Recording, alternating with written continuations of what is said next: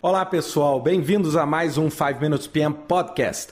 Hoje eu quero discutir um e-mail que eu recebi a questão de uns 10 dias atrás do Olavo Martins Marinho, falando e pedindo para eu comentar. Ele me mandou, na verdade, um e-mail para falar comigo e ele brincou, falou: de repente você grava até um podcast sobre isso.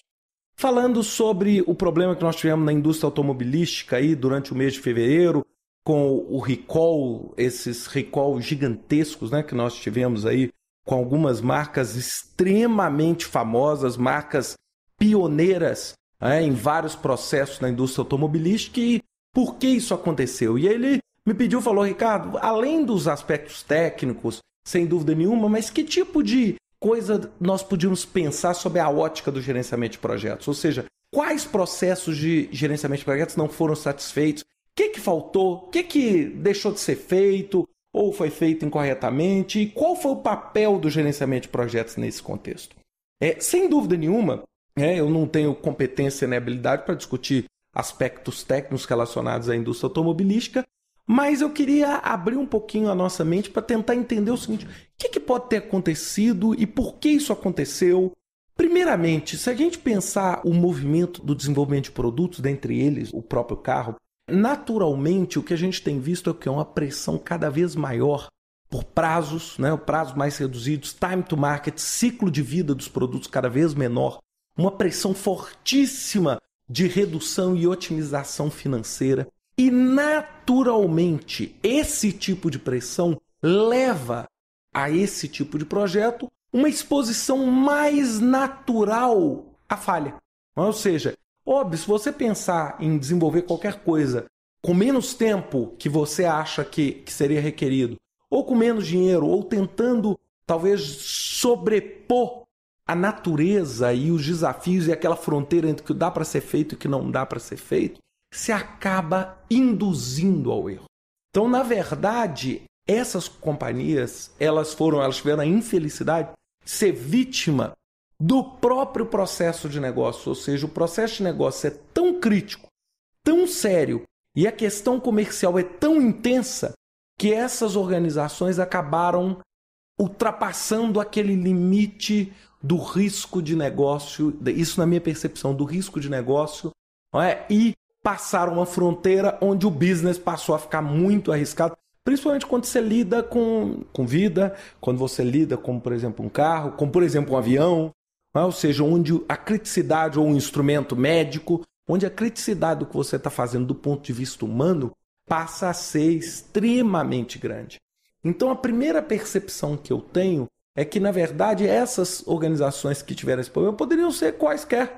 É, ou seja, infelizmente, a empresa X e a Y foram as vítimas mais diretas desse recall, como nós podemos ver na televisão e no noticiário. Mas poderia ter sido qualquer uma e não me surpreenderia isso.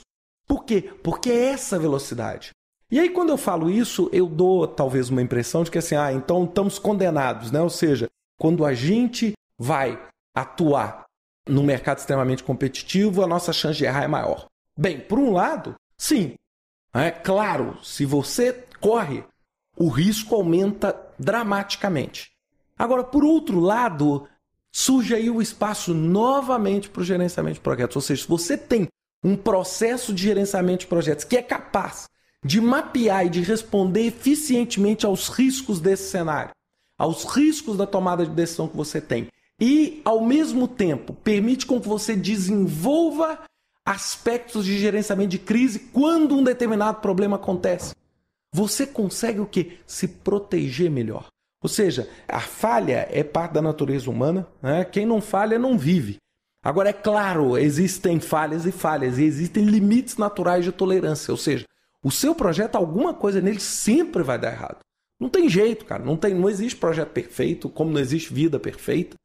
Agora, quando você gerencia de uma forma mais intensa sob o ponto de vista de projeto, o desenvolvimento do produto, o gerenciamento dos fornecedores, nesse caso da indústria automobilística, onde você tem inúmeros, infinitos diferentes players para poder sair um carro do outro lado, você precisa não só passar esse conceito de gestão, passar esse conceito de administração dos riscos, passar um conceito de teste, de requisitos de qualidade, etc., quase que obsessivo para quê? para que você consiga mitigar. Agora, não existe chegar e falar assim, ah, então no futuro nós vamos ter, é, não vamos ter mais recall ou coisa desse tipo. Não, isso não existe. É igual dizer que no futuro o avião não vai cair.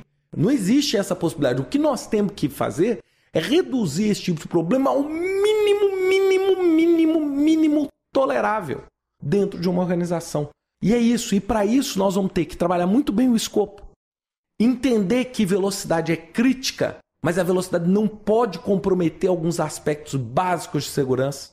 Nós temos que entender que dentro de um automóvel, quando a gente faz um risk assessment, uma avaliação de risco, nós temos equipamentos e equipamentos, e nós temos equipamentos relacionados à própria segurança do carro, que simplesmente não podem falhar. Então, esses equipamentos, esses fornecedores vão ter que ter um processo mais rigoroso, de qualidade mais rigoroso de risco, a fim de evitar esse tipo de problema. Porque, óbvio, além do dano natural do próprio recall, de ter que fazer o trabalho novamente, nós temos também, não podemos esquecer, um dano seríssimo na imagem quando você tem um produto comercial e uma marca conhecida por todos. Então a gente precisa tomar muito cuidado e entender isso de uma maneira muito adequada para a gente conseguir vencer. E eu volto a dizer: onde existe desafio, sempre há espaço para a gente pensar numa forma melhor de trabalhar o nosso projeto.